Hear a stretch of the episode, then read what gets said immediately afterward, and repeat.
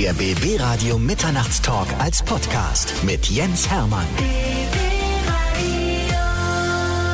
Bei mir ist ein ganz besonderer Gast heute. Er heißt Stefan Thome und er ist der Weltmeister der Ginmacher. Ich freue mich, dass du da bist, Stefan. Ja, danke schön. Weltmeister. Oh. Gin-Weltmeister, das klingt schon mal richtig fett, oder? Ah, gut, das ist jetzt auch ein bisschen, man muss immer gucken, welche Weltmeisterschaft und so ist, wie beim Boxen.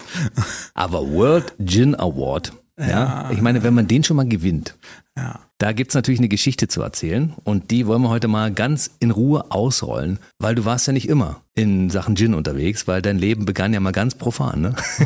ganz profan, ja. Normal, so. Ganz normal, so, ne? Ja, ja so wie, wie man es halt macht, ne? Äh, so, man geht zur Schule, man studiert, äh, am besten auch das, was die Eltern gerne wollen. War es bei dir so? Du kommst ja, ja aus ja, Niedersachsen, ne? 74 genau, geboren? Genau, mhm. genau, genau. Was wollten denn deine Eltern, dass du studierst? Elektrotechnik. Da Aha. hatte ich auch eine gewisse Begabung für, aber irgendwie mein Opa hat schon gesagt, äh, der Junge, der wird Pastor oder Vertreter.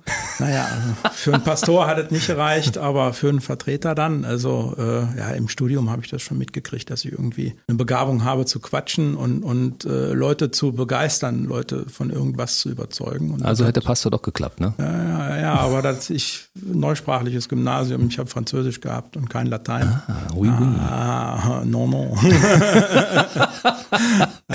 aber warum Elektrotechnik? Also deine Eltern haben gesagt, mach mal Elektrotechnik, weil du weil früher schon mit Lötkolben und so unterwegs warst, zu Hause was genau, gebaut hast? Genau, genau. So ein bisschen Begabung hatte ich und, und mein Vater war Programmierer, der war in der IT und meinte immer, also äh, Programmieren kann der Junge nicht. Das kann er nicht, aber so mit den Händen, das kann er. Und, und da hat er ja auch recht behalten, nur halt ja, bei der E-Technik lag nicht so mein, mein Interesse und mein Interessengebiet. Ja. Also wie ich jetzt sehe, aber mit den Händen funktioniert das ja ganz gut und mache ich jetzt ja auch, glaube ich, ganz okay. Jedenfalls in dem Job, den ich jetzt mache, der ja nun mit gar nicht was zu tun hat. Naja, Vertrieb vielleicht ein bisschen. Man muss das Zeug, was man produziert, ja auch irgendwie unter die Leute bringen. Das stimmt. Aber jetzt steht auf jeden Fall mal zu Buche, dass du studierter Elektrotechnikingenieur bist. Ja. Ja, und du warst viele Jahre in der Region bei uns hier, Berlin-Brandenburg unterwegs, also mehr Brandenburg als Berlin wahrscheinlich, ja? Ja. In äh, verschiedenen Branchen. Vielleicht kannst du das mal kurz erzählen. Also nach dem Studium, wie ging es weiter? Genau, vorher war noch Bundeswehr, musste man ja in unserem Alter, ja, also mhm. dann war eben Studium.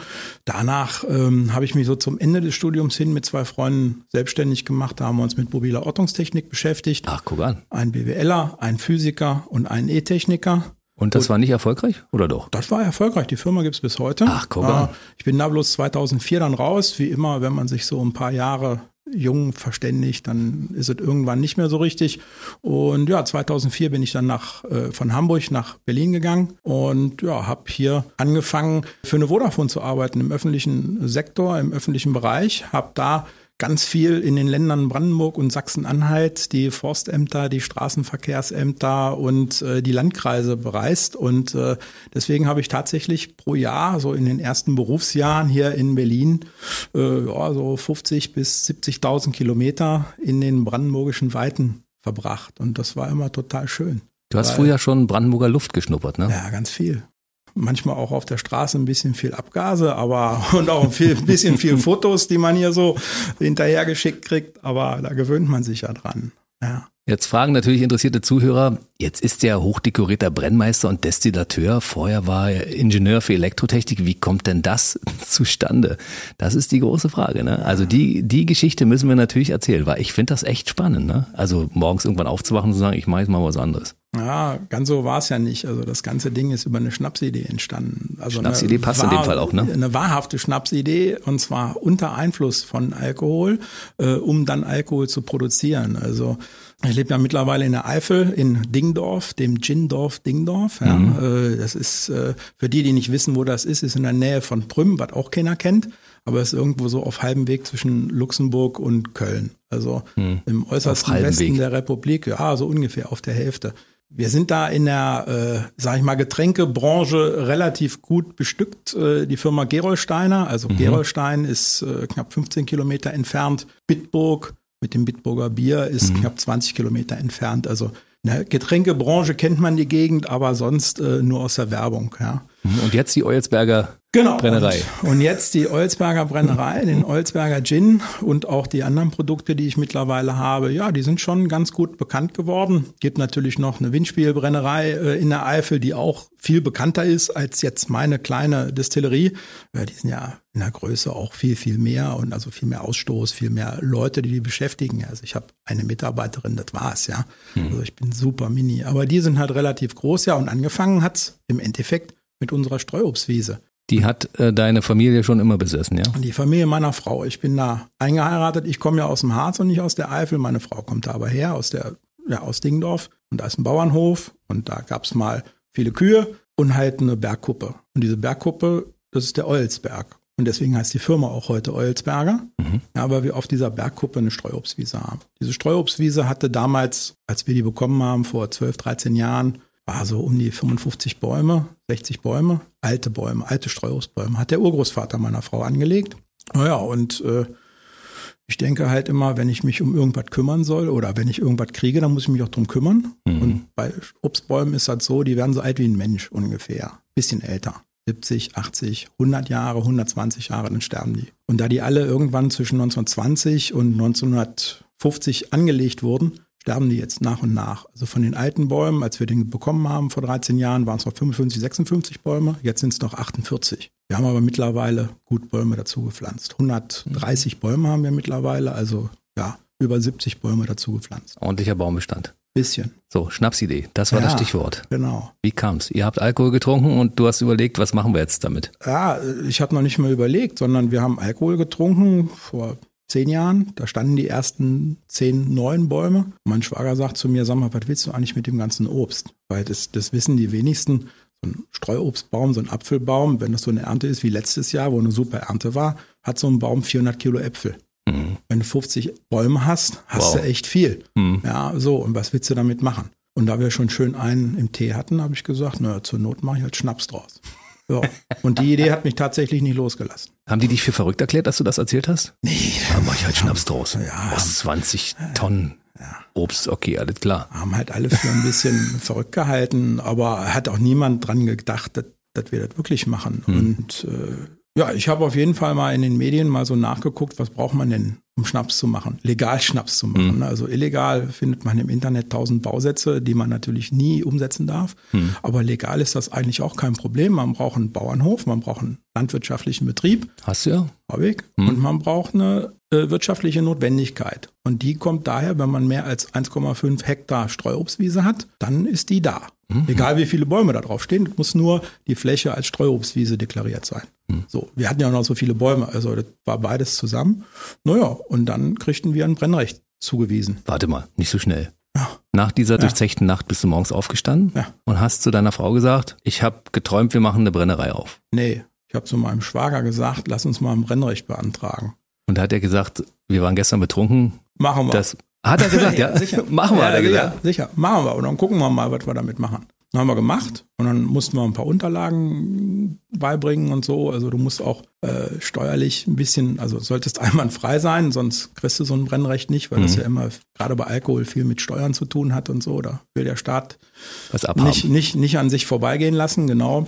Naja, und dann äh, haben wir ein Brennrecht beantragt und ein halbes Jahr später haben wir das auch zugewiesen bekommen. Aber zu der Zeit warst du noch in trockenen Tüchern. Bei Ja, ja, deinem sicher. großen Elektronik, Elektro, war ein Telco-Unternehmen, Ein Telco, Telekommunikationsunternehmen. Ne? So und äh, genau auch immer noch bei dem bei dem einen und der fand das aber auch, also mein damaliger Chef hatte auch kein Problem, dass ich gesagt habe, du, ich will hier nebenbei eine Brennerei bauen, soll ein Hobby sein. Ich muss aber ein Gewerbe anmelden, weil ja, das kostet ja schon ein bisschen Geld. Kein Problem. So wenn du regelmäßig ein paar Flaschen mitbringst, können wir das machen. auch- Das ist das Schöne, wenn du Alkohol hast. Ne? genau, Also- den wollen alle immer, ne? Genau, Ja. genau. Ja, das war auch früher, wenn du irgendwo mit Leuten gesprochen hast und was machst du beruflich? Ja, ich bin im Vertrieb, mach das und das.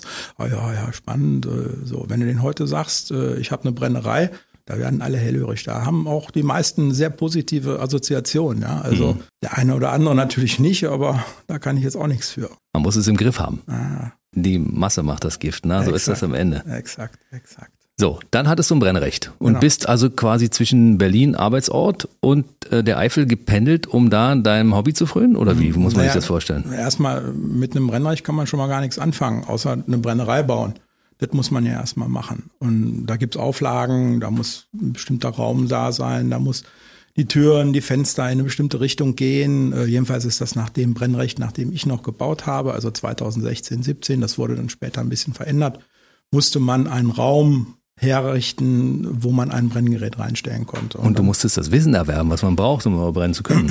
Das Schöne ist, wir leben ja in einer modernen Welt. Die University of YouTube erzählt viel Quatsch, aber auch viel Gutes und mhm. viel Richtiges. Und für die Sachen, also dass man das auseinanderkriegt, was Quatsch und was richtig ist, kann man immer noch Bücher kaufen und die kann man lesen und dann kann man halt auch mit Brennern sprechen. Ich meine, das ist ja ein, ein Job, der ausgeübt wird. Wir haben über 30.000 Brennereien in Deutschland. Da findest mhm. du immer einen, der mit dir darüber spricht.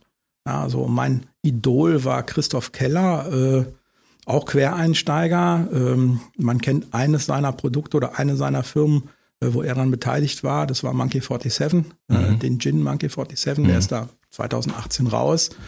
Naja, und davor äh, hat er auch Obstbrände gemacht, auch nebenberuflich. Und da habe ich mir auch gedacht, also wenn einer, der äh, Kunstbuchverleger war und äh, ein sehr stark vergeistigter Typ ist, Schnaps brennen kann und der beste Brenner der Welt werden kann, dann werde ich das vielleicht auch zumindest auf einem anderen Niveau, aber auch irgendwie hinkriegen. Und Zweitbester Brenner. Ah, naja, der brennt ja nicht mehr. Also ich habe Chancen irgendwann vielleicht. Der mal. Beste zu werden. Ah. Ich werfe mal zwischendurch ein, für alle, die jetzt vielleicht ein bisschen später dazugekommen sind. Also er hat mittlerweile schon diverse Weltmeistertitel. Also World Gin Award hat er schon abgeräumt und mehrere andere große Titel. Also mittlerweile hast du den Traum schon, also schon in die Praxis umgesetzt. So ein bisschen, ja. Wie ging es weiter? Du musstest also Wissen erwerben. Und das war, also YouTube war ein, eine Säule, ja, der, genau. der vielen. Du hast genau. natürlich auch noch ein paar ordentliche Abschlüsse mit Klar. richtig Stempel drunter. Klar, ja, Stempel. Ja. Ne? Also das ist ja das Schöne, Brennmeister darf sich jeder nennen, der ein Brenngerät hat. Mhm. Ja, also eine kleine Brennerei kaufen und schon bist du Brennmeister. Einer der wenigen Meistertitel, die man erwirbt, ohne dass man dafür zur Schule gehen muss. Mhm. Äh, damit man da gut drin ist, sollte man aber schon ein bisschen wissen, wie es geht. Und äh, ja, das habe ich zum Beispiel an der Uni Hohenheim gelernt da kann man so Kurse belegen, wo man im Endeffekt ja Brenntechnik lernt, wo man äh, lernt, wie die Vergärung vonstatten geht, wo man auch lernt, wie Fehler schmecken. Ich meine, das ist ja das Schöne an, an Destillaten oder auch an Brennen, an, an, an Geisten. Man schmeckt meistens die Fehler. Ja? Man riecht sie, man schmeckt sie. Wenn man sie riecht, ist ganz übel. Und wenn man sie schmeckt, naja, ist auch nicht so richtig schön. Und äh, das kann eigentlich jeder lernen und der Rest ist ein bisschen Handwerk. Und wenn man da, ich sag mal, einen Nagel gerade in die Wand schlagen kann, dann kriegt man das auch hin. Hm. Ja, das ist jetzt nicht kein, kein Hexenwerk. Man muss da für diese Sachen keine besondere Begabung haben. Da ist viel Technik dabei, viel Mechanik dabei und oh. oh, du bist ja mit einer besonderen Gabe ausgestattet und zwar nennt man es die Nase. Du bist ja. die Nase. Du bist also quasi jemand, der äh, aus verschiedenen alkoholischen Getränken meinetwegen auch die ganzen Essenzen auch rausriechen kann und die natürlich auch in seinem Gehirn zuordnet. Und das ist ja die Kunst dabei, ne? dass man sagt, oh, ich rieche Birne, Moos, Heu, weiß ich nicht, keine Ahnung. Diese Botanicals, die in, im Gin drin sind, die muss man ja rausriechen können und zuordnen können. Und das ist, glaube ich, die große Kunst dabei. Und das ist eine Gabe, die haben nicht so viele Leute. Also dazu kann man erstmal herzlichen Glückwunsch sagen, dass du sie überhaupt hast. Und ähm, man kann sie auch noch weiter verbessern, ne? indem man ständig daran arbeitet. Genau, das ist alles viel Übung. Also dass ich diese Gabe habe, mir Aromen zu merken, das hatte ich schon, bevor ich diese bekloppte Idee hatte, eine Brennerei zu bauen. Wo hast du es gemerkt? Ich koche gerne, ich esse gerne. Okay. Das ist ja das Schöne an einem Podcast, da sieht man wenig von den Leuten. Also man sieht es mir auch an, dass ich gerne esse, ja. Und äh, ja, ich gehe halt gerne essen, ich koche gerne und das schon immer. Also ich habe im Studium schon eigentlich jeden Tag für mich warm gekocht. Du warst ja der einzige Student, der sowas gemacht hat. Die anderen haben äh, Erasco und Co. gegessen. Ne, ja, das war mir aber zu aufwendig, da immer die Mikrowelle anzumachen. Nee, die Büchse zu öffnen. nicht frisch. Ja, ich mag es halt gerne frisch und lecker und, und ja. Und da hatte ich schon diese Begabung. Das ist tatsächlich eine Begabung. Das ist nichts, was man lernen kann. Man kann das entwickeln, aber man sollte es haben, um mit Aromen zu arbeiten. Ich meine, viele Köche haben das auch, viele Sommeliers haben das auch. Mhm. Viele Leute, die sich mit Aromatik beschäftigen, haben das. Und die, die es nicht haben, werden es nie so weit bringen können, äh, ich sag mal, äh, in so einer Sterne-Gastronomie irgendwie was Nennenswertes zu erreichen. Und das ist auch nicht schlimm. Aber das ist halt dann dieses Thema Talent und Begabung. Wenn das zusammenkommt, dann, dann hilft das hier und da. Und mir hat halt diese Begabung geholfen, dass ich mir Aromen merken kann. Und es ist auch nicht nur riechen, es ist auch viel schmecken. Mhm. Ja, weil man schmeckt nichts ohne die Nase. Aber nur riechen ist meistens nicht so richtig ausreichend, weil man riecht manche Sachen Und erst wenn man sie in den Mund nimmt, wenn man sie schmeckt, ja, weil die Zunge schmeckt ja in verschiedenen Bereichen anders. Ne? Also es gibt Sachen, die, die riechen gleich, schmecken aber unterschiedlich. Und ja, wenn ich halt Aroma in Alkohol bringen will, dann geht es ja sowohl um den Geruch als auch um den Geschmack. Und deswegen brauche ich beides. Und das Schöne ist, du hast es ja eben schon gesagt, ich kann Aromen im Kopf miteinander verbinden. Mhm. Also ich kann mir vorstellen, wie was schmeckt. Wenn du eine Erdbeere mit einer Blaubeere kombinierst genau, und noch ein bisschen ich, grüne Note dazu tust, hättest ja. du den Geschmack quasi. Könnte ich mir vorstellen, also so wow. wie du es jetzt gesagt hast, so Erdbeere ist ja sehr präsent, können sich auch die meisten Leute wahrscheinlich an den Abspielgeräten Gut äh, vorstellen. vorstellen. Mhm. Eine Blaubeere auch. So, ich kann mir aber ganz gut vorstellen, wie das zusammenschmeckt. Ja? Eine Banane wird da vielleicht noch ein bisschen mehr passen als mhm. irgendwas anderes zum Beispiel. Und so komponiere ich auch neue Getränke. Du komponierst vorher im Kopf und ja, dann nur. erst in der Praxis. Richtig. Und wie oft haut das hin, dass das übereinstimmt mit dem, was du dir gedacht hast? Ziemlich, ziemlich oft. Also Krass. so für, für so einen klassischen Gin, sage ich mal, wenn ich einen komplett neuen Gin entwickle, dann brauche ich da äh, zwei Runden, a drei bis vier Prototypen. Und dann bin ich damit durch. Dann, dann habe ich ziemlich das Ding getroffen, wo es hingehen sollte. Ja, oder wo ich mir vorgestellt habe. Oder wo mir andere Leute gesagt haben, wir würden da gerne hin. Ich produziere ja nicht nur Gins unter meinem Label, unter meinem Namen, sondern ich produziere ja auch Gins unter anderen Labeln. Also so quasi White Label äh, mhm. Produkte, die dann halt selber abfüllen und selber ihre eigenen Flaschennamen, Krass. eigene Etiketten. Und die sagen mir, du, ich möchte gerne einen Gin mit äh, dem, dem, dem mach mal. Man kann also quasi die Nase engagieren. Ja, klar. Das ist ja eine krasse Geschichte. Wie viele ja. verschiedene Aromen hast du denn gespeichert auf deiner Festplatte? Ja, also aktuell äh, habe ich vor zwei Monaten so eine Gin School gegründet. Zum einen, weil ich halt A, ein bisschen mehr Platz brauchte für meine Tastings, wo dann die Anfrage regional auch regelmäßig da war. Und zum zweiten, weil ich endlich mal meine Gläser, also ich habe die ganzen Aromen in so kleinen Schraubgläsern.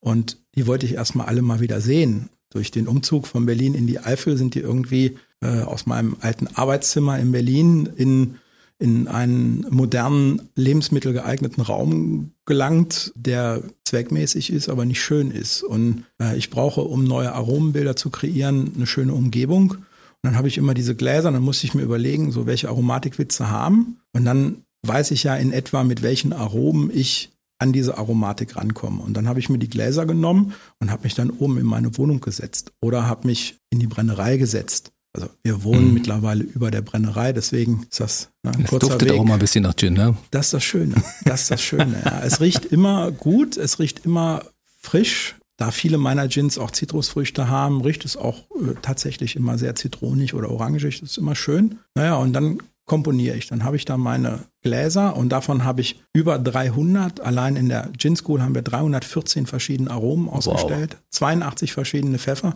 Ich kenne keinen Laden auf der Welt, wo man 82 unterschiedliche Pfeffer oder pfefferartige Dinge sehen kann oder kaufen kann. Das ist schon auch ein leichter Gewaltakt gewesen, so viele Pfeffer überhaupt zusammenzukriegen. Aber ich bin halt Pfeffer bekloppt. Ich liebe Pfeffer. Liebe nicht zwingend die Schärfe, liebe aber die Aromatik, die so ein mhm. Pfeffer bringt. Über 300 verschiedene Möglichkeiten. Ja. Das ist ja. ja unfassbar. Aber vor der Gin School, die wir nachher nochmal ausgiebig ja. äh, erläutern werden, kam natürlich noch der Schritt, muss es erstmal anfangen Eifel. Ne?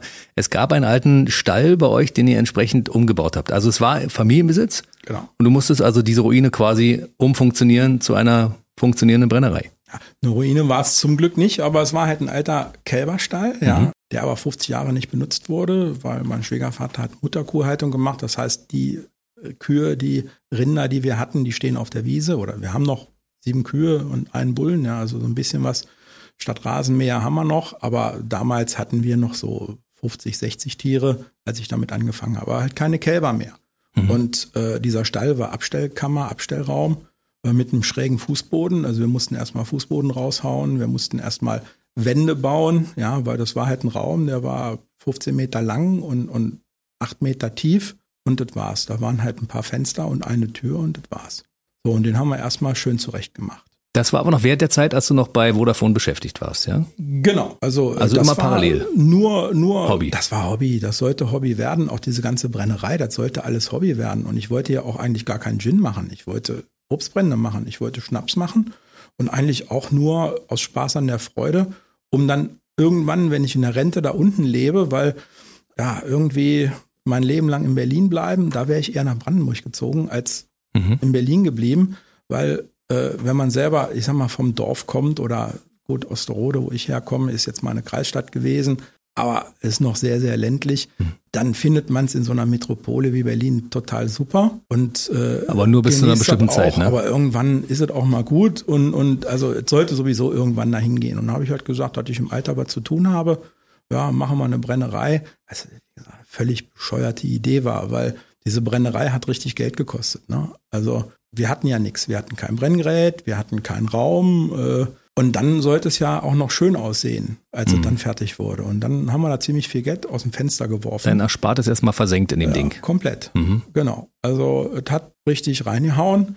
Und naja, wenn man schon mal so viel Geld ausgibt, dann muss das auch gefeiert werden. Mhm. Und für diese Feier habe ich gedacht, naja, Obstbrände eignen sich nicht so richtig. Ja, so, also mit Apfelschnaps betrinkt man sich ungerne, aber mit Gin, damit betrinkt man sich viel lieber. Und deswegen habe ich gedacht, Mensch, machst du Gin. Ist auch viel einfacher zu produzieren als ein Obstbrand zum Beispiel, ein Apfelbrand oder sowas, was wir ja auch da gehabt hätten. Aber Gin ist total einfach zu produzieren. Gin ist technisch ein Geist. Du kaufst neutralen Alkohol, schüttest Wacholder und ein paar Zutaten, Botanicals nennt man die, da rein. Und dann lässt du das einen Tag oder zwei Tage stehen und dann destillierst du es ab und fertig hast du einen Gin. Ganz einfach. Und so hast du es gemacht. Dein erster Gin war ja, trinkbar? Der war trinkbar, äh, war auch nach einem Rezept aus dem Internet. Ja, da muss ich erstmal langsam rantesten, wie das so funktioniert und kam dann nur das erste Problem ran, weil Du hast ja schon gesagt, die Brennerei ist ja in der Eifel. Und ich mhm. habe in Berlin gelebt und hatte noch einen normalen Job. Das heißt, ich konnte das nur am Wochenende machen. Mhm. Und hier ist Wochenende 700 Kilometer mit dem Auto fahren. Eine Strecke macht man nicht. Hast also, du dir ein Flugzeug gekauft? Ja, genau, genau. Damals gab es ja noch so eine schöne rote Berliner Airline. Die hat mhm. ziemlich viele Flüge nach Köln gehabt. Und, und dann gab es noch eine orange, die gibt es immer noch. Mhm. Und dann noch eine blaue und so. Also gibt es ja x Airlines, die nach Köln fliegen. Das ist das Schöne. Ja, diese Verbindung Berlin-Köln, die war ja vor Covid noch deutlich äh, stärker Intensiver, als heute. Und ja, und so haben wir dann immer freitags den letzten Flieger nach Köln genommen, Mietwagen und sind dann in die Eifel. Und das sollte aber ein Hobby sein. Also ich wollte ja nie jedes Wochenende in die Eifel. So geliebt habe ich die Eifel dann doch nicht. Außerdem, da ist ja auch nicht los. Und außerdem, wenn ich in der Eifel war, die letzten Jahre habe ich ja nur noch gearbeitet. Und wenn du unter der Woche 60, 70 Stunden arbeitest, und dann am Wochenende nochmal 30 Stunden, dann geht dir das auch irgendwann auf den Zeiger. Dafür siehst du aber noch gut aus, muss ich sagen. Naja, jetzt lebe ich ja da. du siehst jetzt wieder gut aus, willst du damit sagen, ja? Genau. Zwischenzeitlich genau. war das mal anders, als ja, du so viel geackert hast. Ja, es ging einem auf jeden Fall ziemlich auf den Zeiger. Hm. Und wir wussten 2019, da habe ich ja diese, diese Brennerei schon zwei Jahre gemacht, nebenbei, nebenberuflich.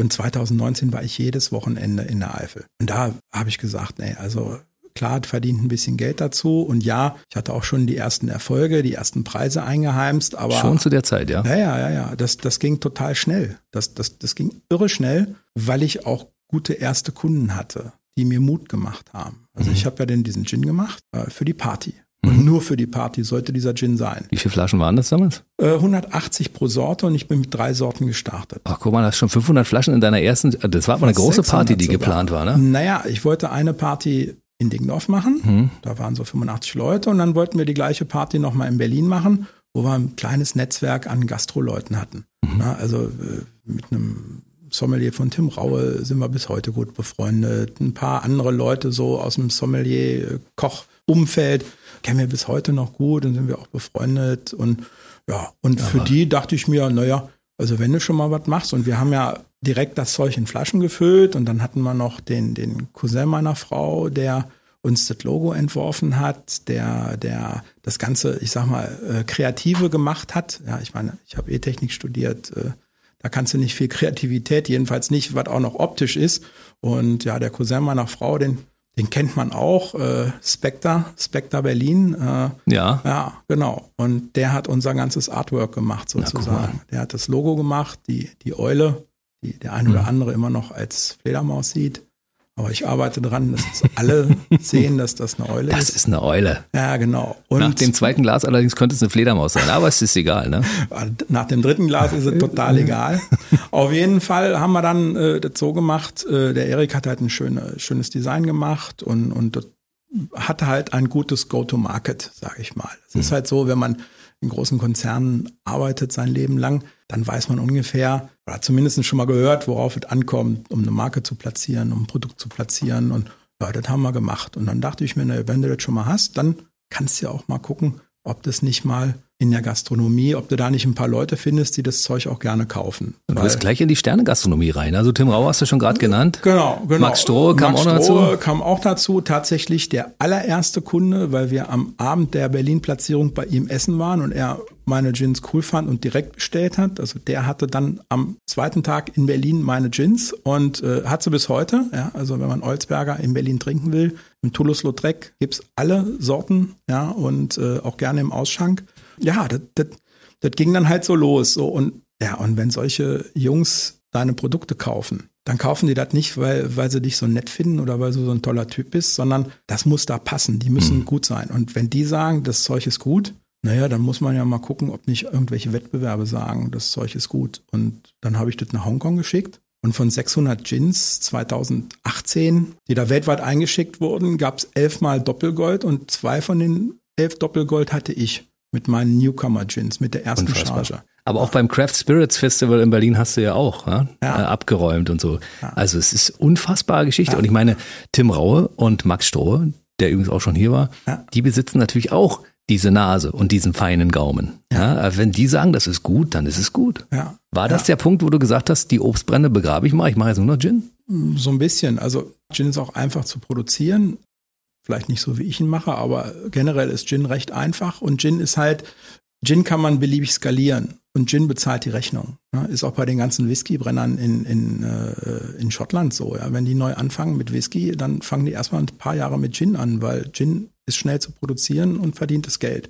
Und ist ja auch modern. War mir damals egal, aber dann irgendwann merkte ich natürlich, oh Mensch, du kannst mit dem Gin auch Geld verdienen. Du kannst da wirklich auch ein bisschen drehen und viel besser als mit äh, Obstbrennen im Endeffekt. Der Alkohol, den du verwendest, kommt, wird der aus deinem eigenen Streuobst hergestellt oder kaufst du den von woanders dazu? Leider nein, den, den kaufe ich zu. Ähm, der kommt aus Sachsen-Anhalt, aus Wittenberg, Lutherstadt Wittenberg. Da hat ein großer Alkoholproduzent seine Biosparte sitzen. Ich verwende eben Bioethanol aus Bio-Weizen aus Sachsen-Anhalt und der ist super rein, super klar. Da brauchst du nur Wasser zuschütten, dann hast du ein klasse Korn. Viel besser als bei den meisten Discountern so in der unter 10 Euro Liga. Jetzt, jetzt wird's aber spannend, Stefan, weil wir wissen ja, also Gin besteht aus Wacholder und Alkohol und noch ein paar Botanicals.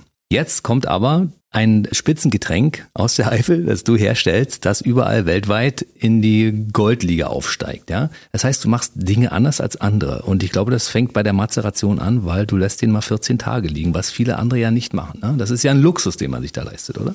Ja, ein Luxus oder bei mir war es ja Mittel zum Zweck. Ich habe halt in Berlin gelebt und ich konnte nur am Wochenende da arbeiten. So und jedes Wochenende in die Eifel fliegen hatte ich keinen Bock. Deswegen habe ich meine Rezepte alle so konstruiert, dass meine Gins zwei Wochen im Alkohol liegen können.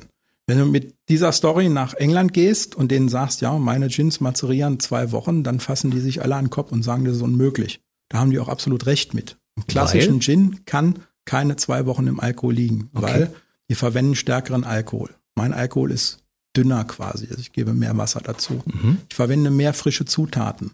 Die verwenden sehr, sehr viel getrocknete Zutaten, zum Beispiel getrocknete Zit- Zitronenschalen. Die haben immer das Weiße mit dran. Das Weiße fängt nach zwei, drei, vier Tagen an, bitter zu werden.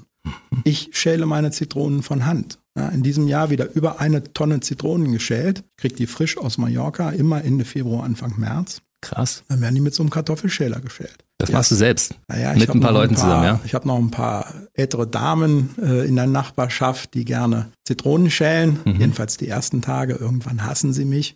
Aber so nach zwei, drei Monaten fragen die wieder, kommen auch mal wieder Orangen, kommen auch mal wieder Mandarinen, kommen auch mal wieder Limetten. Kommt natürlich übers Jahr. Ich verwende halt sehr, sehr viel verschiedene Zitrusfrüchte. Und die werden dann geschält und dann ist das Weiße nicht dran. Und dann können die auch länger im Alkohol liegen. Genauso bei meinem Wacholder. Mein Wacholder, den ich verwende, die Industrie verwendet getrockneten Wacholder.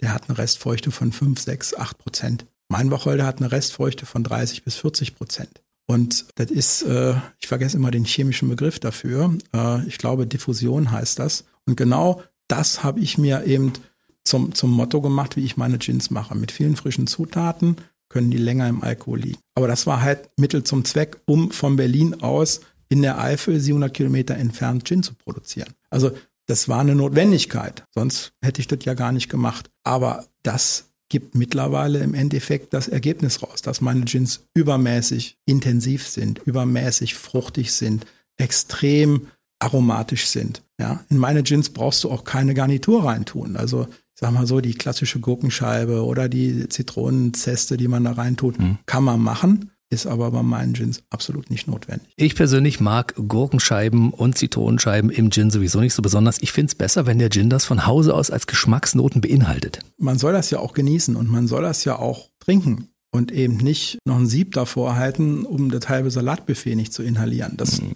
das ist so mittlerweile so in manchen Hotelbars und sowas das Motto, dass du echt so, so einen halben Blumenstrauß in deinem Glas hast und das, worauf es ankommt, ja gar nicht mehr so richtig da ist und dir oftmals die Leute auch nicht erklären können, warum sie das da reinschmeißen. Das ist so, wo, wo ich mir so denke, ja. Die Freiheit schwierig. des Barkeepers, ne? Äh, ja. Mal was Neues probieren. Genau, genau, sieht schön aus. Ja. Nimm einen ordentlichen Gin, dann ja, brauchst du das nicht. Genau. Mein so. Freund. Genau. Also so. Kommissar Zufall hat bei dir schon ordentlich geholfen, ja. Also du wusstest ja nicht, dass wenn du einfach eine Woche weg bist und die Mazeration in der Zeit einfach da liegt, weil du eigentlich gar nicht eingreifen kannst, welches Ergebnis das erzielt. Ist dir auch mal eine Charge irgendwann abgeraucht? In den, in den ersten Monaten natürlich. Das habe ich aber alles nicht auf der großen Anlage in der Eifel, die ja zu dem Zeitpunkt noch gar nicht stand gemacht, sondern auf so einer kleinen Apothekerdistille. Mhm. Ja, das habe ich in Berlin gemacht. Bis Ende 2017 durfte man das noch. Da durfte man so eine 0,5 Liter Distille haben. Die kennt man aus dem Chemieunterricht. Und auf der habe ich diese Prototypen gemacht. Ich wusste ja auch, bis ich die ersten Produkte fertig hatte, gar nicht, ob sich das überhaupt skalieren lässt. Mhm. Also ob, wenn du das in zwei Liter Chargen ansetzt, in 100 Liter Chargen genauso funktioniert. Ich wusste es nicht. Es war eine Wette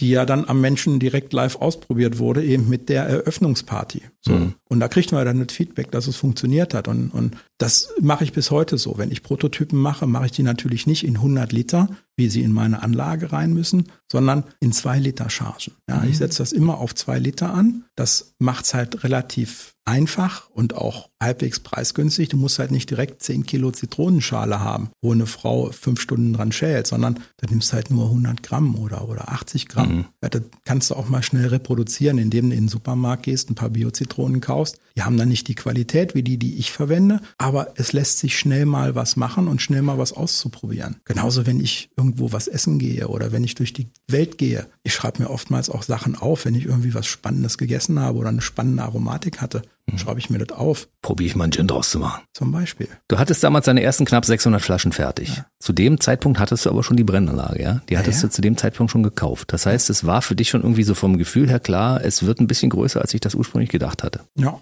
muss man, muss man ganz klar so sagen. Deswegen ja überhaupt die Party, weil hm also nicht nur von der Fläche, sondern halt auch finanziell ein bisschen ausgeufert ist. Und deswegen auch die Idee, wir könnten vielleicht auch noch ein bisschen was verkaufen, um ein bisschen Geld Kohle zu wieder zurückzukriegen, ja. weil hat schon ein Loch gerissen. Ne? Hast du zu dem Zeitpunkt gedacht, es geht beides? Ich könnte also zum einen in meinem Telekommunikationsunternehmen weiter tätig sein und zum anderen nebenbei Schnaps brennen, vielleicht so drei Tage, drei Tage oder so? Oder das, wann kam die Entscheidung zu sagen, ich werfe jetzt mal Telekom hin sozusagen? Das äh, kam dann tatsächlich im Sommer 19 aber auch nur aufgrund von äußeren Einflüssen, weil mein Job hat mir irrsinnig viel Spaß gemacht. Ich hatte zum Schluss ein Vertriebsteam von, von 16 Leuten und die waren super. Ich konnte halt, ich bin ja durch den ganzen Osten gefahren, von, von Bautzen bis Rostock. Ich hatte 16 Leute hier, denen konnte ich was zeigen aus meiner Vertriebserfahrung heraus. Es hat mir alles Spaß gemacht. Nur die Gin-Sache hat mir halt auch Spaß gemacht. Und, und mehr die, am Ende, war? Am, am Ende mehr, weil äh, ich sage das heute immer ganz gerne, ich habe halt 20 Jahre lang eigentlich nur papierschmutzig gemacht. Ja, heute sehe ich, was ich tue. Ich kann das sehen, ich kann das schmecken, ich kann das riechen, ich kann das anfassen. Das konnte ich 20 Jahre nicht. Und das kann ich heute und äh, kriege da auch noch ein überwiegend positives Feedback. So ist doch super. Naja, und im Sommer 19 war es tatsächlich so auf der Scheide, dass wir gesagt haben, also meine Frau auch, die ist ja dann immer mitgefahren, die hat dann immer auch mitgeholfen. Die hat ja auch einen tagfüllenden Job. Und ist sie auch Autodidaktin auf dem Gebiet des Schnapsbrenns oder hat sie da mehr Ahnung gehabt als du vorher? Nö, nö. Also äh, die ist bis heute nicht autodidaktisch, äh, die, die hat mir aber halt geholfen. Ne? Also es ist ja nicht immer nur Schnapsbrennen, es ist halt Zitronenschälen, es ist Pfeffermahlen, es ist, ist auch Buchhaltung. Das mache ich auch selber. Ja, jedenfalls, das, was so monatlich wichtig ist. Nee, meine Frau hat halt mitgeschält, die hat mit alles mit abgefüllt, verkorkt, etikettiert. Das muss ja alles gemacht werden. Mhm, viel Handarbeit. nur Handarbeit. Ich mache ja bis heute alles von Hand und alles selber. Und ja, die hatte somit auch die vollen Wochenenden und äh, naja, und wir hatten auch beide sehr, sehr gute Jobs. Und dann kriegte sie im Sommer 19 ein Jobangebot in Koblenz. Über eine Freundin, die rief an und sagte, hier, mein ehemaliger Chef sucht in Koblenz äh, jemanden, der das macht, was du machst. Ist zwar Koblenz, aber pff, der Chef ist super. Naja, und dann hat sie gesagt, ja, Koblenz, Koblenz, äh, gibt ja kaum was Besseres, weil äh, um die Ecke quasi. Um die Ecke quasi, mhm. also eine Stunde. Ne? Also früher ist sie von Wilmersdorf nach Mitte, wo sie gearbeitet hat, da war sie auch eine Stunde gefahren. Na klar. Ja, so, äh, also es sind halt nur mehr Kilometer. Und Homeoffice gab es ja auch vor Covid schon und mhm. äh, seit Covid gibt es das nur noch. Also somit äh, hat die es jetzt total angenehm. Und somit hatten wir ein festes Einkommen. Naja, und wenn Danach. du im Vertrieb warst oder bist, dann hast du auch keine Riesenängste, mal ein Jahr oder zwei Jahre mal raus. Ich habe dann gesagt, komm, ich. Risiko kann ich eingehen, weil ich kann immer wieder zurück, ne? Im, im Zweifel, ne? Vertrieb findest du immer einen Job. Vielleicht nicht als Head of irgendwas, sondern dann bist du halt wieder Key Accounter oder bist mhm. halt wieder Account Manager. Ja, mit Ende 40 hast du jetzt auch die meisten Sachen erlebt und also ich habe dann auch jetzt keinen Dünkel mehr, dass ich jetzt unbedingt äh, Master of Disaster auf meiner Visitenkarte stehen haben will. Also das vielleicht sogar noch am ehesten. Ja, so und somit habe ich dann gesagt, alles klar. Einer schaffte die Rechnungen zu bezahlen. Der Gin könnte tagfüllend werden und dann auch die Rechnungen zu bezahlen. Also die Rechnung, die er produziert hat, hat er zu dem Zeitpunkt schon bezahlt. Also ich wusste, ich kriege das Ding irgendwie wirtschaftlich. Mindestens auf eine schwarze Null, hoffentlich genau. in den Gewinnbereich. Genau, genau. So, ja, und dann habe ich zum 1. Januar 2020 voll durchgestartet. Und dann kam Corona. Ja, yeah, vor allem wenn du 80 Prozent deiner Kunden in der Gastronomie hast. Hm, die dann schließen müssen, wie alle anderen auch. Es genau. war ja genau. alles komplett dicht. Genau, und dann denkst du dir, Halleluja. was eine Scheiße, was mhm. hast du dir hier angetan? Das Schöne war aber, ich hatte ein Gut, was alle haben wollten. Alkohol. Mhm. Naja, das, das hat ja aber die schwere Zeit auch ein bisschen hinweggeholfen, das muss man so sagen. Ne? Ja, das ist der Trinkalkohol. Den hatte ich auch. Das Thema war, mich kannte ja keiner. Mhm. Ja, mich kannten sie in der Gastronomie und ein paar Kunden da. Von dem paar Privatkunden konnte ich aber nicht überleben. Ich hatte aber Reinigungsalkohol, also Neutralalkohol. Desinfektionsmittel. Exakt. Und alles, was ich an Alkohol da hatte, hatte ich dann an Apotheker verkauft. Mhm. Und schon hatte ich zwei Monate halbwegs okayes Leben. Also ich habe das natürlich nicht für eine Null weitergegeben. Aber nur zwei Monate und dann musste man sich was einfallen lassen. Und dann gab es ja die berühmt-berüchtigten Online-Seminare, wo alle Leute zu Hause deinen Gin verkostet haben mit dir Exakt. als Sommelier sozusagen. Ne? Genau. Und das war, das war halt total geil. Ein Freund, der hatte die Idee, äh, du hast doch die kleinen Flaschen, hast du nicht Bock, in meinem Teammeeting mal den Spaßmacher zu geben? Ich meine, das kannte ich halt von früher aus den Teammeetings auch. Ne, du hast halt ein bisschen Zahlen, Daten, Fakten, ein bisschen gequatscht. Und am Ende kam immer jemand dazu, der irgendwelche Neuigkeiten erzählt hat und meistens dann danach das Teambuilding finanziert hat. Also mal ein Gläschen oder mhm. mal ein Schnitzel oder so, ja. So, und das gehörte dazu und das war ja weg. Auch mhm. für die ganzen Firmen. Das war ja, gab's ja alles nicht mehr. Teambuilding gab's nicht mehr. Naja, und dann habe ich gesagt, Mensch, ich hätte ja was, wo ich Teambuilding anbieten kann und ihr seid ja sowieso in diesen ganzen Videokonferenzen, dann schicke ich jedem so ein Set von meinen Gins raus, also in kleinen Flaschen mit einem passenden Tonic. Naja, und dann äh, erzähle ich denen mal anderthalb Stunden, wie ich dazu gekommen bin, wie man das macht. Ja, also so ein bisschen wie hier, nur äh, eben mit Video und mit probieren. Mhm. Das tun wir jetzt hier heute nicht. Das stimmt. Das ja. ist, was ich schade finde, aber das kann man ja irgendwie, also wer sich dafür interessiert, der kann, wir geben nachher nochmal auch nochmal die Internetseite bekannt und natürlich unter diesem Podcast stehen natürlich auch die entsprechenden Adressen, da kann man ja mal reinklicken und dann kann man auch mit Stefan mal Kontakt aufnehmen, ja?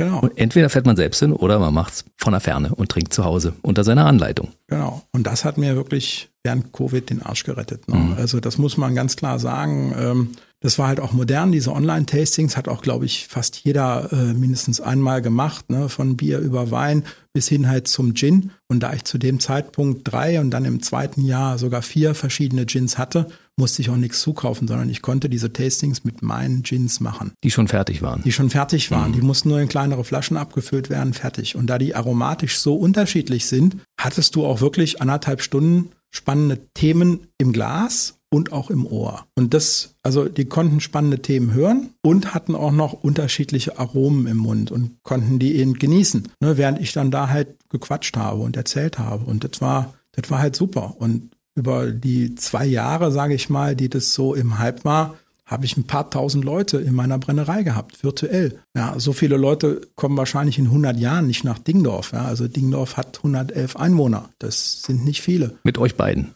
Ja, ja. Also vorher waren es 109 nur. Mm, Vorher waren es sogar noch ein paar weniger. In dem Jahr, wo wir dahin sind, sind noch ein paar dazugeboren. Ja, wir sind ja im Wachstum in der Eifel. Ja, da kommen neue Leute dazu, reproduktiv und so. Also nicht nur Eifel-Krimis, sondern Eifel-Gins auch jetzt äh, sehr im Fokus der Menschen. Ne? Ja, ja, ja, ja.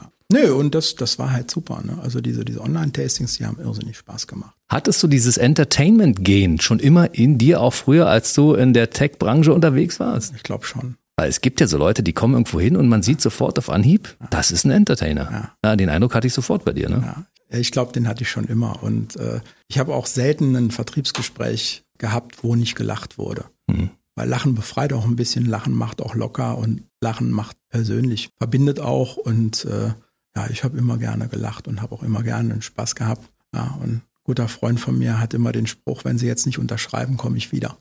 Ja, es hat im Zweifel dann noch das letzte Eis gebrochen. Sehr ja. gut. Stefan, deshalb bist du heute auch hier, weil ich lade mir in diese Sendung ja nur Leute ein, die ich wirklich auch gerne hier haben möchte, weißt du? Ich habe dich ja recherchiert, gegoogelt und dachte, was für ein cooler Typ, den muss ich einladen. Wir reden über Gin, trinke ich gerne, seinen habe ich noch nicht probiert. Jetzt habe ich ja mal die Gelegenheit dazu, das auch mal, mal reinzuriechen ins Glas. Mal gucken, was da geht. Genau. Es hat sich natürlich entwickelt. Corona war ja irgendwann vorbei. Und dann kam die Gin School dazu, ne? Und, äh, und auch noch diverse Awards, die du abgeräumt hast. Ist ja unfassbar, ne? Ja, also die, die Gin School, die ist jetzt relativ neu tatsächlich, auch äh, aus der Notwendigkeit heraus geboren, dass ich eben diese Tastings, die ich halt früher virtuell gemacht habe, immer mehr Nachfrage hatte, die auch live zu machen. Naja, und die Brennerei, der Brennraum, in dem ich die Tastings gemacht habe, hat 15 Quadratmeter. Da ist ein kleiner Tisch, da kannst du mit sechs Leuten gut dran stehen und ein bisschen tasten. Da kannst du auch mit acht Leuten zur Not drin stehen, aber mehr gehen nicht. Außerdem, wir hatten noch keine Toiletten. Ja, also die Toiletten waren dann unser Gästeklo. Und du willst nicht jeden in deiner privaten Wohnung haben, äh, der einen Junggesellenabschied oder sonst was macht. Also es musste irgendwas passieren, ne? aber davor waren ja noch viel mehr Preise. Davor war ja noch auch noch neue Gins und und auch äh, ich sag mal neue äh, Ideen, die ja jetzt gerade auch hier wieder umsetzen. Ne? Das also, möchte ich gerade mal fragen an der Stelle, weil du hast ja irgendwann gesagt, meine Heimatregion, in der ich lange gelebt habe, das ist ja, wenn man irgendwo 20 Jahre war, ist es Heimatregion. Ne? Und das ist ja Berlin-Brandenburg, gerade Brandenburg, du bist quer durchs Land gefahren. Es gibt ja natürlich in Brandenburg Botanicals, also Bestandteile von diesem Gin, die es in der Eifel nicht in der Form gibt, weil andere Bodenformationen, anderes Wetter und so weiter und so fort. Und die möchtest du jetzt auch gerne mal in einem speziell Brandenburger Berliner Getränk verarbeiten. Ne? Genau. Ich habe ja vor zwei Jahren, gut zwei Jahren, einen Gin, meine Nummer vier, rausgebracht mit dem schönen Namen Eifel. Das kleine Hommage an die neue Heimat sozusagen, an die Eifel und auch an die Unterschiede der Eifel zu meiner ursprünglichen Heimat, dem Harz. Denn die Eifel ist besonders von der von dem Bewuchs her, von der von der Flora. Ja, in der Eifel gibt's zum Beispiel Ginster, gibt's im Harz so gut wie gar nicht. In der Eifel gibt's Schlehen, gibt's im Harz viel viel weniger. In der Eifel ist alles voll. Ja, in der Eifel gibt es einen Laubmischwald, was der gerade sehr, sehr gut tut äh, in Bezug auf den Borkenkäfer. Ja, der Harz war gerade vor zwei Wochen wieder da, ist ja mittlerweile kahl. Ist ja kaum noch ein Baum. Und äh, vor allem der Westharz, äh, wo ich nun mal herkomme, der ist kahl. Das, da hast du teilweise 30 Kilometer, wo du nur noch Baumstümpfe oder gar nichts mehr siehst. Sieht da teilweise aus wie auf dem Mond oder in Schottland. Deswegen habe ich diesen Gin, diesen Eifel-Gin gemacht, der der beste Gin Deutschlands und damit einer der 30 besten Gins der Welt bei den World Gin Awards geworden ist im letzten Jahr, der ein ganz klassischer Gin ist von der Aromatik, aber außer Wacholder keine Zutat drin hat, die in einen klassischen Gin gehören, sondern nur Zutaten, die zwei Kilometer um unseren Bauernhof herum gesammelt sind. Das sind? Zum Beispiel Eichenrinde, Eschenrinde, Ginster, dann von unserer Streuobstwiese Äpfel, Schlehe aus den Hecken, Haselnüsse, Walnüsse. Also wirklich querbeet. In der Eifel ist es gerne mal feucht. Ja, wir sind ja das erste äh, Mittelgebirge vom Atlantik kommt. Ja, ich sage mal ganz gerne, also die ersten Berge vor den Rocky Mountains. Ja, also da ist halt viel Wasser dazwischen und deswegen schlägt dann die die Regenwolke gerne in der Eifel erstmal an und regnet sich runter.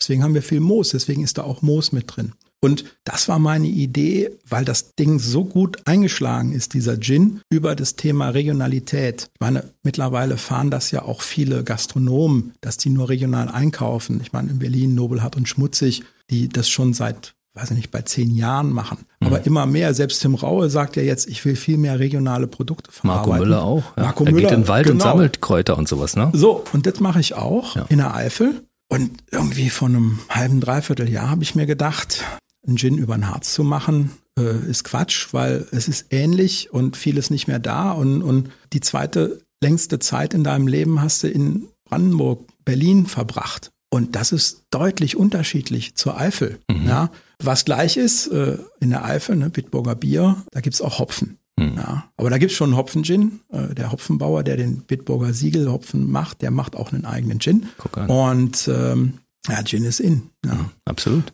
Ja, und da habe ich mir gedacht, ich guck mal, was mit den Dingen, die es hier in Brandenburg gibt, was damit zu machen ist. Ne, weil Brandenburg ist ja ganz speziell vom Sandboden her.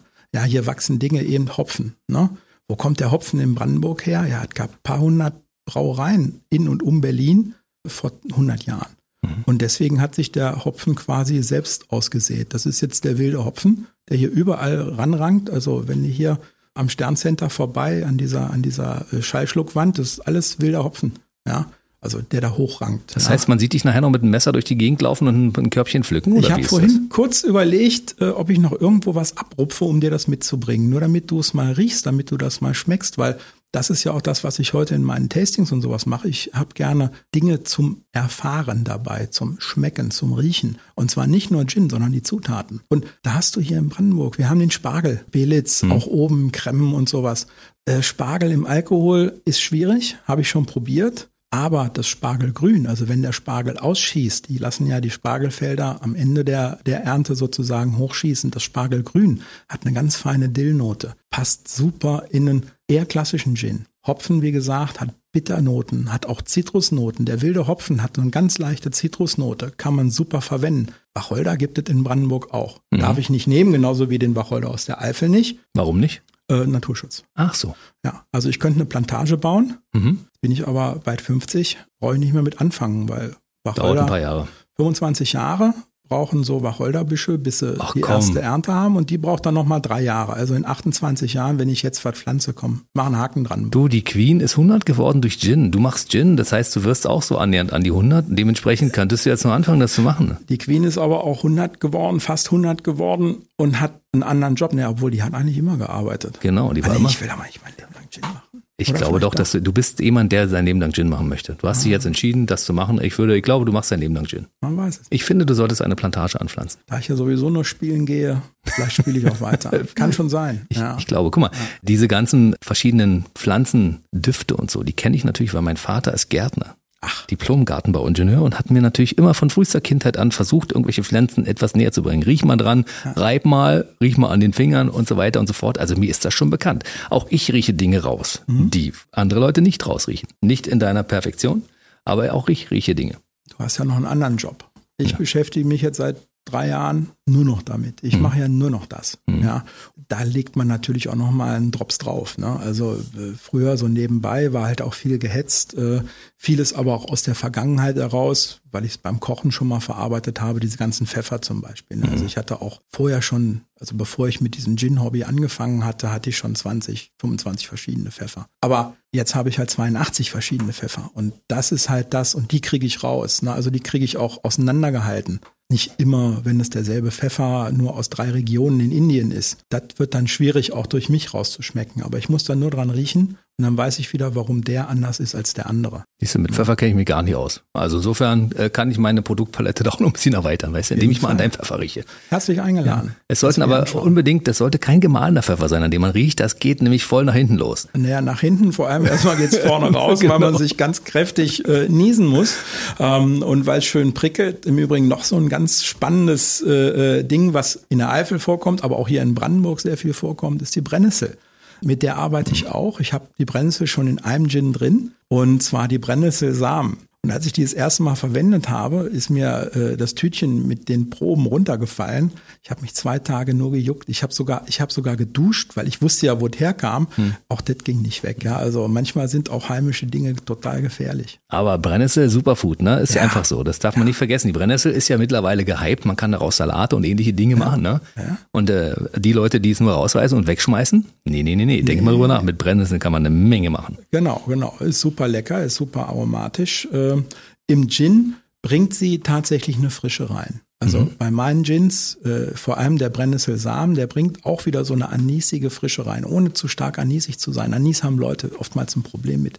Klingt nach Medizin, oder schmeckt nach Medizin, äh, ne? so ein genau, bisschen. Ne? Genau, mhm. genau. Ne? Und, und äh, die bringt so eine ganz, ganz feine, frische, zitronige Anisigkeit. Total geil. Ne? Und Es wächst überall. Das darfst du auch alles verwenden, ja? Also ja, wenn, wenn du jetzt hier mit der, mit der Sichel durch Brandenburg gehst und ja. du holst dir hier einen, einen Kofferraum voll ja. Grundstoffe für Botanicals, sage ich mal, ist es äh, voll in Ordnung. Ja, also sagen wir so, ich würde natürlich den Spargelbauern auch vorher fragen, also wenn es dann soweit ist, dass äh, das Spargelgrün auch tatsächlich verwendet wird, dann würde ich den schon vorher fragen, ob ich von ihm ein bisschen was Spargelgrün mitnehmen darf. Wie viel braucht Weil, man denn davon? Ah, das, äh, also beim Spargelgrün ist es, ist es äh, gar nicht so viel. Also da würde ich jetzt mal so, er ist ja noch nicht fertig, ne? Ich bin mhm. ja in den, im, im Prototypenbereich unterwegs.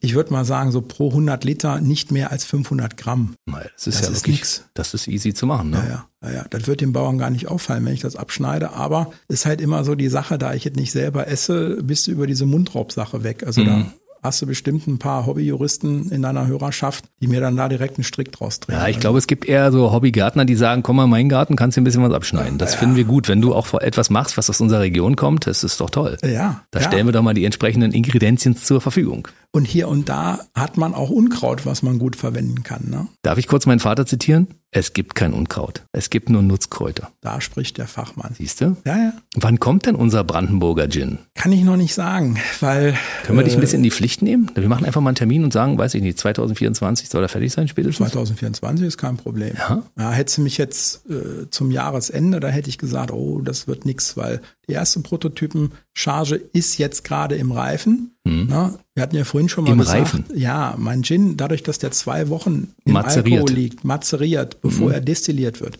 muss er danach mindestens zwei bis drei Monate noch ins Stahlfass. Mhm. Der muss einfach liegen, der muss ruhen. Da kommen keine Aromaten dazu. Ich verbinde den dann nur wieder mit Wasser, weil wenn der aus meinem Brenngerät rauskommt, dann hat der ungefähr 90 Prozent Alkohol. Den kann man natürlich nicht trinken.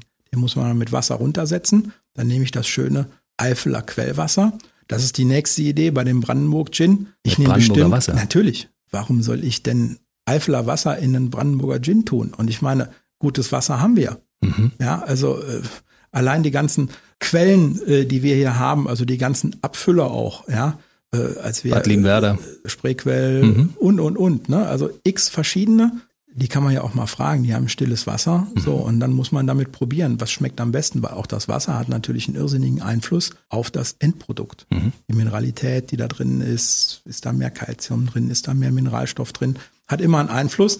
Und da will ich natürlich in einen Gin, der aus Brandenburger Zutaten ist, will ich natürlich nicht irgendwie einen, einen, einen Eifeler Wasser dazu schütten, ist ja Verarsche. Ich habe eine Frage, Stefan. Gibt denn die Großstadt Berlin auch genug Ingredienzien, um einen Berliner Gin zu machen? Nee. Das ist die große Frage, weil ich meine, neben der Straße etwas abzuschneiden, das ergibt wahrscheinlich nicht viel Sinn. Und es gibt, obwohl es in Berlin ja, glaube ich, auch eine ganze Menge so Kleingärten gibt. Und man sagt, man könnte ja theoretisch auch so einen typischen Berliner Gin machen. Ja, aber das sollen die Berliner machen. Also es gibt ja auch in Berlin genügend Produzenten, die, die da was machen. Also Der Brandstifter, den gibt's ja, ne? Den gibt's, dann äh, Berlin Distillery gibt's, äh, Bruderkuss, also es gibt ja. Aber in Brandenburg gibt es auch Gin, zum Beispiel Ganz, der ist auch in der Prignitz, ja? Der ist in der Prignitz. Mhm. Mit den Jungs war ich sogar auf einem Brennkurs, mit dem Robert war ich auf einem Brennkurs an der Uni Hohenheim. Mhm. Äh, Grüße in die Prignitz übrigens. Ja, cooler Typ, ja. Ja, ja, ja, ich weiß. Kenne ich. Und dann äh, gibt's äh, im, im Spreewald gibt's den Spreewitz-Gin von meinem Freund Robert Rau. Genau, ja, den kenne ich äh, auch, ja. Genau. Der war auch bei meiner Eröffnungsparty da. Also mit dem Robert habe ich seit vielen Jahren engen, engen Austausch.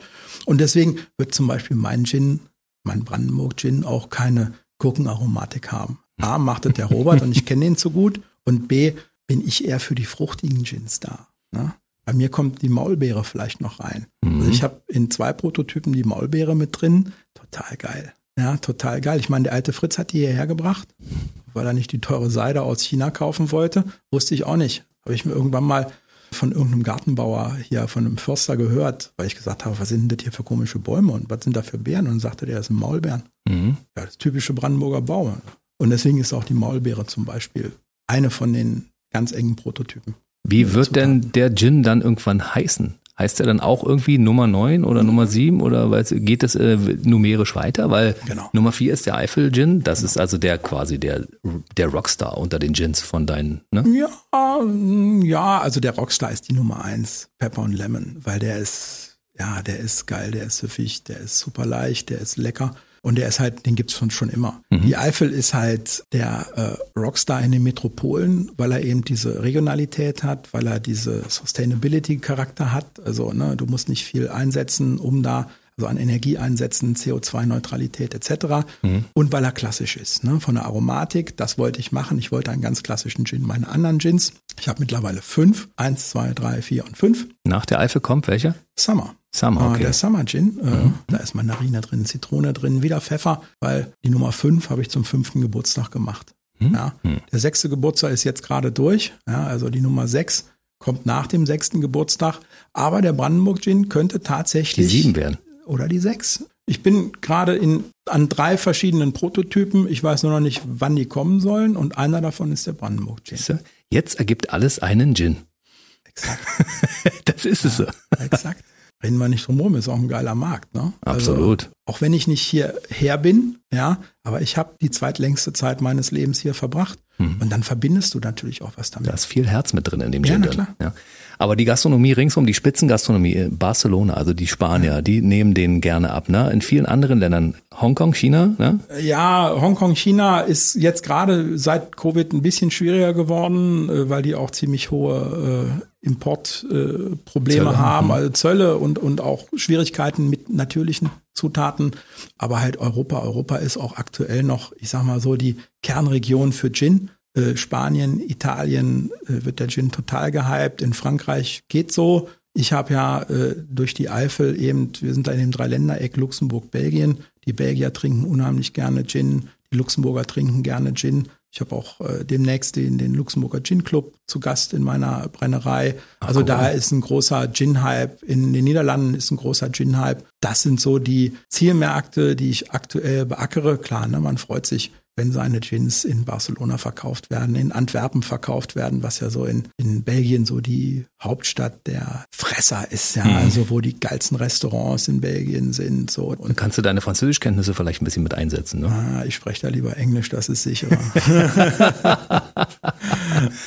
Schön, aber du machst das auch für internationale Gäste. Das heißt, wenn irgendwelche Leute jetzt aus irgendwelchen anderen Ländern kommen und sagen, ich komme jetzt mal an deiner Gin School vorbei und lass mich mal ein bisschen schulen zum Thema Gin, das ist aber mehr so im Hobbybereich, ja, diese Gin School oder bildest du da richtig Leute aus, die das bei dir lernen? Nee, die machen das nur als Spaß an der Freude, ne? Ja, das sind, das sind Gin-Fans im Endeffekt, die ein bisschen mehr wissen wollen als nur, ähm, ich trinke den, sondern die wollen ein bisschen mehr wissen. Ich habe ja zwei verschiedene, also neben dem Tasting habe ich zwei verschiedene äh, Lehrgänge sozusagen. Der eine dauert einen Tag, der andere dauert zwei Tage. Und in dem einen Tag und auch in dem Zweitageslehrgang, wir machen einen halben Tag nur Aromenkunde. Im Endeffekt so einen kleinen Abriss über das, was ich tagtäglich mache. Wir schnuppern an den Gläsern, die ich da habe. Wir riechen an Einzeldestillaten.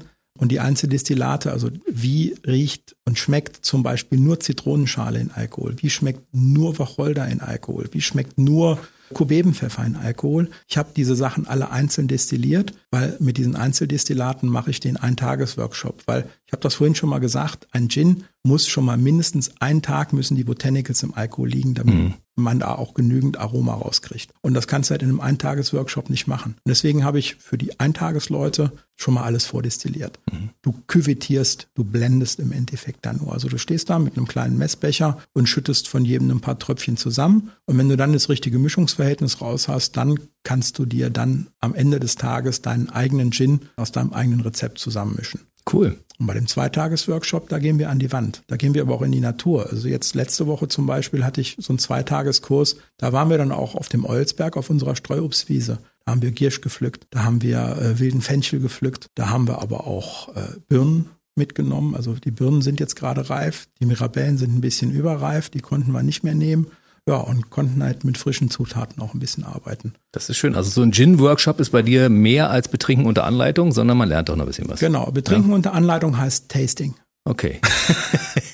Dauert auch nur zwei Stunden. Gibt's aber auch. Ja, klar. Wer jetzt sagt, ich möchte einfach nur mal von eins bis fünf mal durchtrinken und sagen, welcher schmeckt mir am besten davon. Das Ja. ist ja am Ende ist alles eine Geschmackssache. Ne? Wa- Was schmeckt mir und was schmeckt mir nicht. Ne? Exakt. Und äh, es sind ja auch nicht nur meine Gins perfekt ne, oder geil. Ja, also ich meine, es gibt so viele Gins. Wir haben in Deutschland über 6000 Gins. Wir hatten ja eben schon allein über die regionalen Gins gesprochen. Ne? Äh, Der Gans-Gin, super, mit allem, was von der Wiese kommt. Ja, Spreewitz mit mit, mit den, ich sag Mit mal, den Gurken, Spreewaldgurken, hm. Genau, ne, mit dieser Gurkenaromatik, ja. Dann die Berlin Distillery mit ihrem Sundowner Gin, der so ein bisschen fruchtig leicht ist.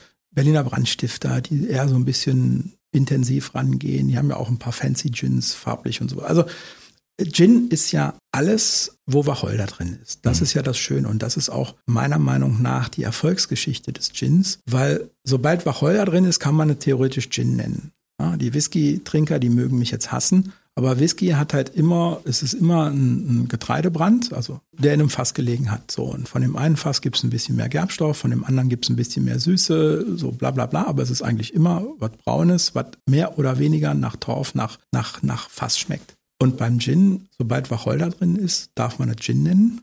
Sobald es in einem destilliert ist, darf man es sogar London Dry Gin nennen. So, und dann äh, hast du halt eine riesen breite Varietät, wie so ein Gin überhaupt gemacht sein kann. Und da ist was für Frauen dabei, da ist was für Männer dabei, da ist was für jeden Geschmack dabei mhm. und auch für jede Tagesform. Ne? Mal hast du eher Bock auf was Frisches, was Leichtes, dann nimmst du den. Mal willst du aber auch so richtig gemütlich im Winter am Kamin sitzen. Selbst dafür gibt es Gins, die du eben nicht mit Tonic auf dem, auf dem Balkon trinken kannst, sondern den du ja nur mit Eis pur trinkst. Ja, und ganz gemütlich wie einen Cognac, wie einen Whisky auch genießen kannst. Siehst du? Und du als Niedersachse sagst sowieso, bei mir kommen nur klare Getränke ins Glas. Ah, nichts Braunes. Ja, nichts Braunes muss klar sein, ja. Ah. Und Gin ist ja auch die Lösung für all deine Probleme, zumindest bis morgen. Ne? Das muss genau. man auch immer mal festhalten an der Stelle. Genau. Und wenn du nur Gin getrunken hast, hast du in der Regel morgen auch keine Probleme, jedenfalls nicht im Kopf. Ja, weil Gin ist ja aus reinem Alkohol produziert. Da sind ganz wenig Fuselalkohole drin. Fuselalkohole, mhm. kein Methanol drin.